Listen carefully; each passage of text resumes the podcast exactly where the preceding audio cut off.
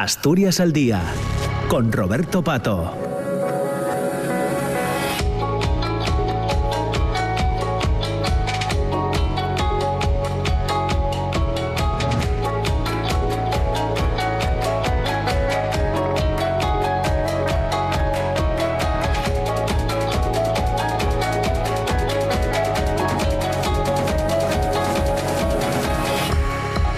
Ya son las 10 de la mañana y 7 minutos. Saludamos a las personas que se incorporan ahora a la emisión de la radio pública de RPA y al programa Asturias al Día. Vamos a estar juntos hasta las 10 y media aproximadamente de la mañana. A esa hora tenemos el espacio desayuno con liantes y después la, radio es mía hasta las 2 de la tarde. A esa hora nuevamente eh, noticias. Asturias hoy segunda edición y ya saben que cada hora pues tenemos el boletín de noticias de la, de la radio pública. Ya nos hemos puesto al día con el boletín de las 10 de hoy y ahora les proponemos un asunto que tiene que ver con mujer, innovación y ciencia en Asturias, una aproximación cuantitativa.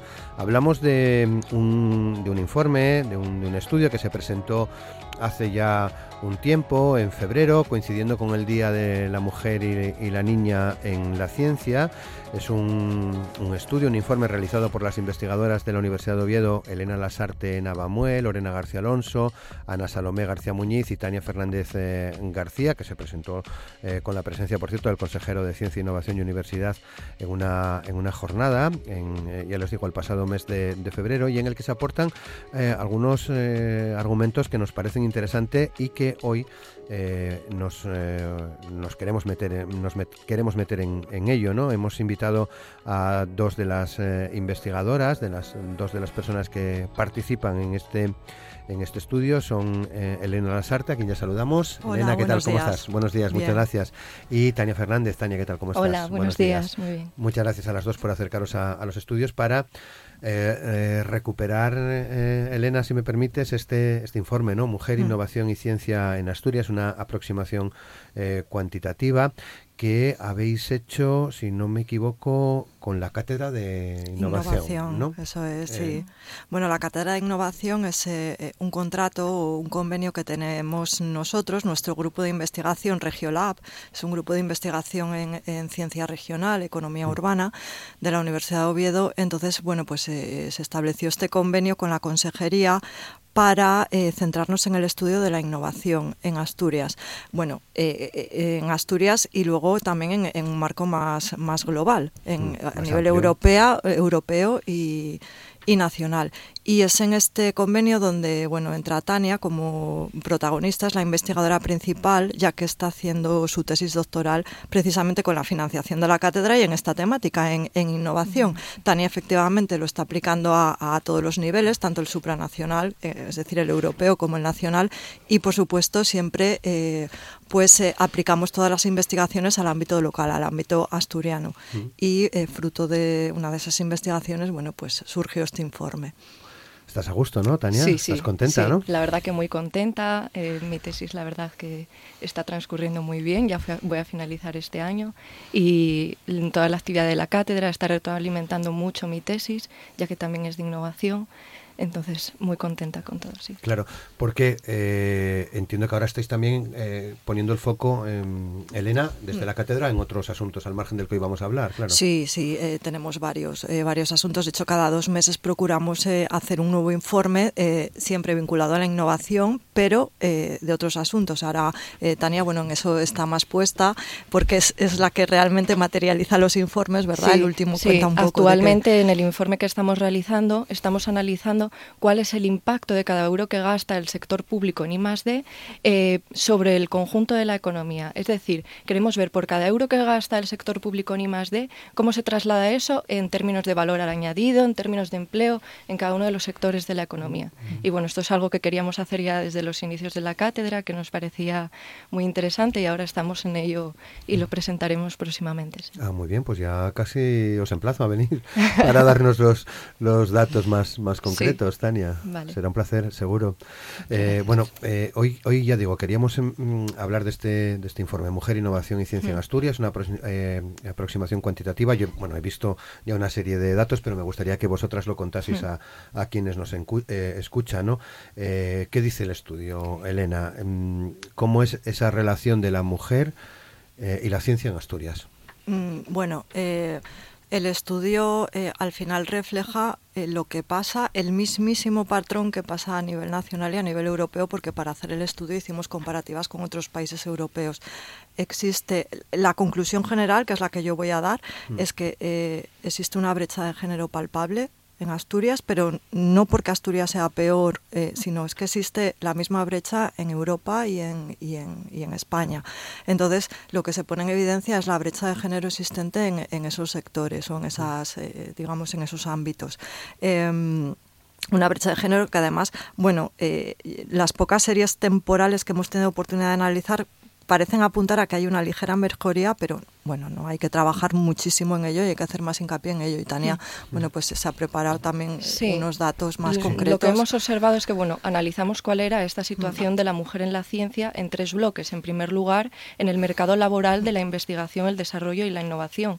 Y lo que observamos es que hay una gran infrarrepresentación de la mujer en este mercado laboral de la I más de más I, tanto en España como en Asturias. Esto es algo que vemos que se observa para todas las regiones eh, de España. Eh, y y, también quisimos ver si esto se debía a la vocación de la mujer. Y entonces analizamos eh, cuál fue esta trayectoria educativa de la mujer para observar si esa infrarrepresentación era debido a esto. Y lo que observamos es que en la educación temprana, en el bachiller, por ejemplo, hay más mujeres en ciencias, más que hombres. Pero luego eh, en, el, en los estudios de grado, de máster, de doctorado, pues sí que vemos que hay una infrarrepresentación de la mujer en estudios relacionados con la arquitectura y la ingeniería. Y esto también sucede no solo en Asturias, en todas las regiones de España vemos que hay el mismo patrón. También analizamos la situación en la universidad y vemos también que hay una infrarrepresentación de la mujer. Vemos, por ejemplo, que en España hay un 25% de mujeres, de personal docente investigador, mientras que hay un 75% de hombres. Vemos que en Asturias esta situación es algo mejor, hay un 30%, eh, pero bueno, mm, vemos que esto es algo generalizado y que esta brecha de género no es algo solo mm, de Asturias, que es algo de todas las regiones. Claro, digamos que esa parte positiva dentro de, dentro de la brecha, de las brechas que, que existen y de las que hablamos muchas veces en el programa, hay algunos datos que apuntan que Asturias estamos mejor, pero, pero no quiere decir que, sea una situación óptima, ¿no? no, no. Eh, pues lo que acaba de apuntar Tania, por ejemplo, el ámbito que, nos toca más de cerca, ¿no? que es el de la universidad. Efectivamente, cuando eh, uno va a, las, a los puestos más, más bajos o incluso a, doctorado, estudiantes de doctorado, tenemos casi, casi paridad o incluso más mujeres eh, que hombres. Luego, efectivamente, cuando accedemos, cuando la mujer quiere acceder a, las categorías más altas o incluso a los puestos de gestión como rectoras, vemos que, que hay una clara brecha de género. En Asturias, pues eso, solo hay un 30% mujeres catedráticas, cuando, eh, cuando en las, eh, digamos, para no hablar muchos tecnicismos, en los puestos más bajos, que son las de ayudante doctor, eh, que según accedes tú a la carrera universitaria, somos paridad. Mm. Pero luego, cuando quieren llegar a catedráticas, no sé qué pasa, que solo llega en Asturias el 30% y en España creo que eran el 27% o el 25%.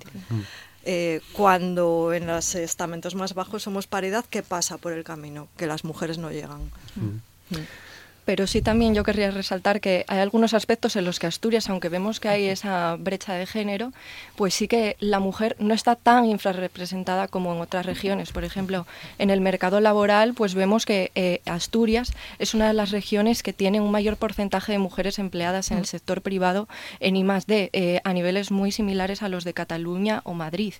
También vemos que Asturias es la segunda región eh, de España que tiene un mayor porcentaje de mujeres empleadas en el sector de alta tecnología.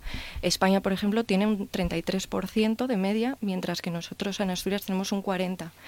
Y también pues somos una de las regiones con un mayor porcentaje de mujeres empleadas en innovación. Por ello, aunque sí que vemos que hay esta brecha, sí que podemos destacar que hay aspectos positivos en Asturias. Muchos ámbitos mm. en los que estamos mejor que la media española y incluso mejor eso que, regiones mm, con mucha vocación innovadora como Madrid, Cataluña, mm. eh, País Vasco, incluso superamos a País Vasco en alguno, ¿no? creo que en, empleadas en alta tecnología. o sea que bueno, hay, hay hay ámbitos en los que Asturias está mejor. Claro, claro. Eh, bueno, eh, he visto que eh, eh, se habla de estereotipos, ¿no?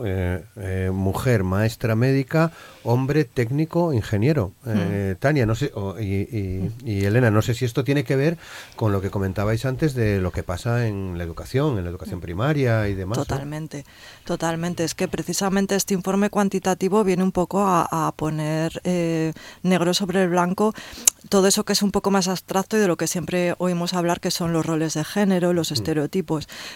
porque se, se, materializa así en el mercado de trabajo? Porque desde, desde las edades más tempranas, eh, esto siempre lo, lo, hablábamos con mis compañeras cuando hacíamos el informe, claro, el niño o la niña, eh, el coche familiar eh, va con papá al taller, al médico va con mamá y encima quien le pone la inyección o quien le atiende es una pediatra mujer o una enfermera mujer.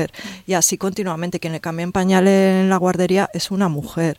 Entonces, todo eso se va, se va absorbiendo.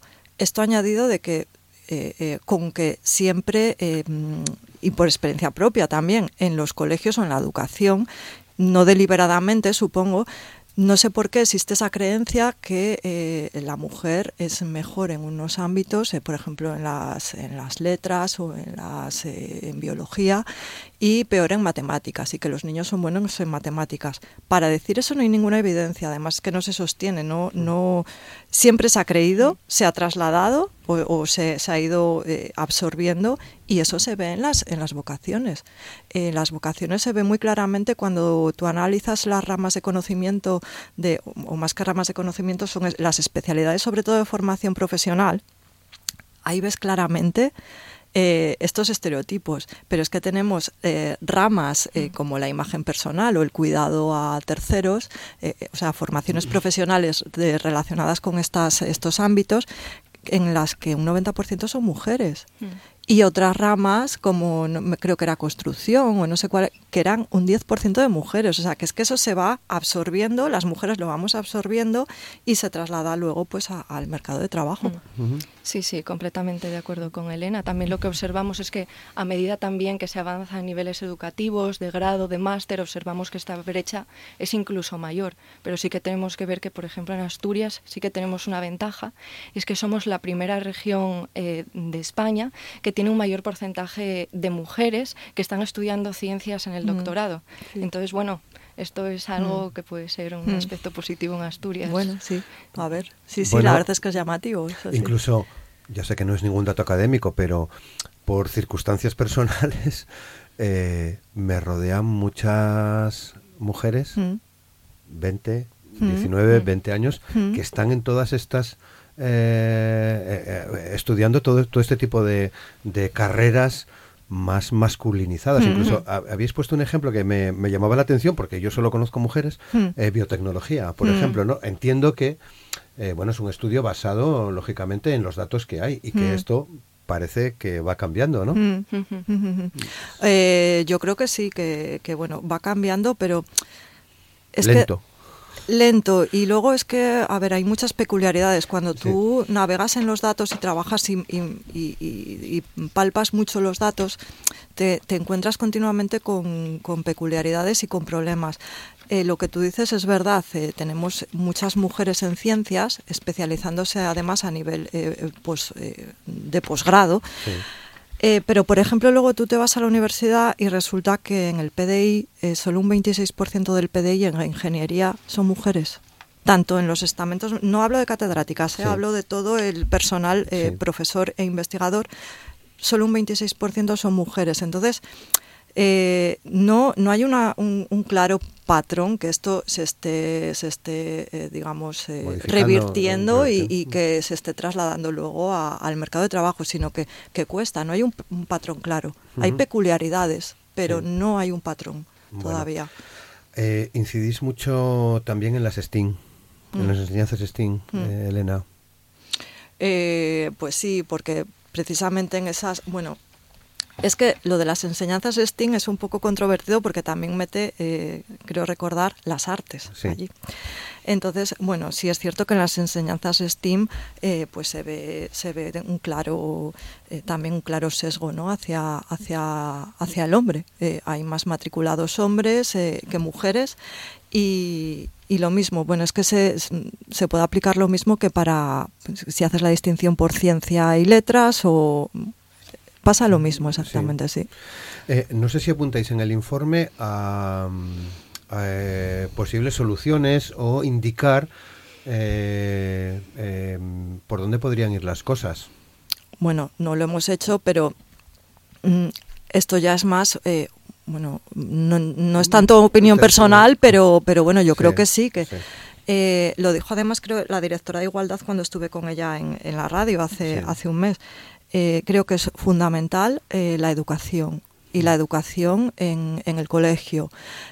¿Por qué? Porque tampoco podemos Mm, vale, la educación en casa es muy importante, pero yo creo que tampoco podemos eh, hacer responsables a las familias de esto. Necesitamos una cultura y una, una política de género.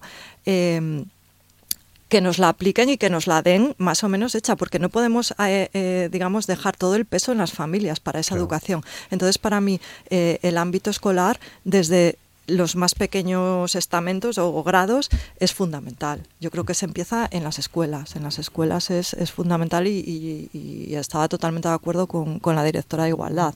sí, sí. Y eso es eh, a nivel de política, claro, A nivel de política. Tania.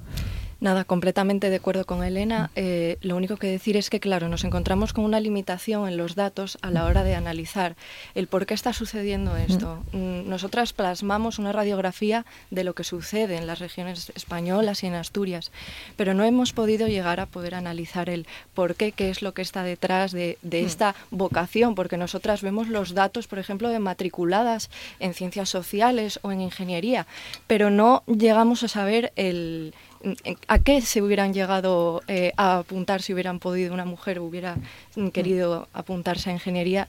No sabemos cuál es esa vocación, solo sabemos en lo que se matricula. Entonces vemos esa falta de datos a la hora de poder interpretar y sacar conclusiones. Y luego está el tema de la conciliación, claro. Cuando ya vamos a analizar el mercado de trabajo, ¿por qué esas mujeres no acceden a los altos cargos o de gestión o a, las figuras más altas. Eh, yo esto, bueno, me baso, lo que digo, me baso en encuestas eh, cualitativas que se hicieron en, el Ministerio y, a nivel europeo también. Eh, en, la, en el caso particular de la carrera científica o en la universidad hay mucho abandono. Mucho abandono, llega un momento... Una, para ser madre o para... Para ser madre o cuidar a, tus mayores o lo que sea. Hay mucho abandono. ¿Por qué? Porque es una carrera muy inestable, con contratos muy precarios, siempre sujeta a financiación de proyectos de investigación eh, y luego muy, muy, muy exigente. No tiene horario, es las horas que tú, que, pongas tú. entonces, claro, entonces, claro, las mujeres abandonan. Y casi siempre para renunciando. Renunciando, efectivamente. para, Efectivamente. ¿Por qué hacemos eso las mujeres? Esto también es un tema controvertido entre nosotras, ¿eh? un tema de discusión. ¿Por qué abandonamos las mujeres?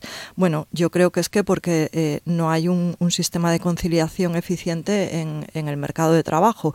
Y luego eh, también está la opinión que que también es verdad, pero bueno, no, no la comparto 100%, que las mujeres pues asumimos ese rol y que la culpa pues también en parte es nuestra porque hemos asumido ese rol y lo, lo llevamos a no renunciamos a ese rol de cuidadoras madres. Entonces eh, hay un poco de culpa nuestra y culpa de las políticas de conciliación desde luego desde luego, Tania, ¿no? Sí, totalmente. Eh, también quería apuntar eh, una cuestión, por ejemplo, dentro de la universidad sí que podemos ver un poco eh, de que las mujeres sí que están teniendo pues una mayor productividad. Vemos que somos una de las regiones que tiene un mayor porcentaje de mujeres con cinco sexenios, que es uno de los medidores de la productividad. De investigación, sí, son sexenios de investigación. Por mm. tanto, aunque vemos esta tendencia general, sí que también por ahí podemos hmm. tener un poco de... Sí, así que no es porque no hayamos elegido una carrera eh, para la que no valemos, quiero decir, como nos han... no, es que es eh, que llega un momento en que eh, tu vida personal mm, no es compatible con lo que te exige la carrera. Entonces, bueno, ahí hay que, hay que poner freno un poco, solución a, eso. Políticas de igualdad. Políticas de igualdad. Bueno, yo, eh, claro, yo no soy experta en igualdad. Mm. Entonces, aquí hay que hablar con cuidado porque ya entra políticas de igualdad y de mercado de trabajo. Para mí que que nosotros como país ya tengamos un, Ministerio de Igualdad, para mí es un paso.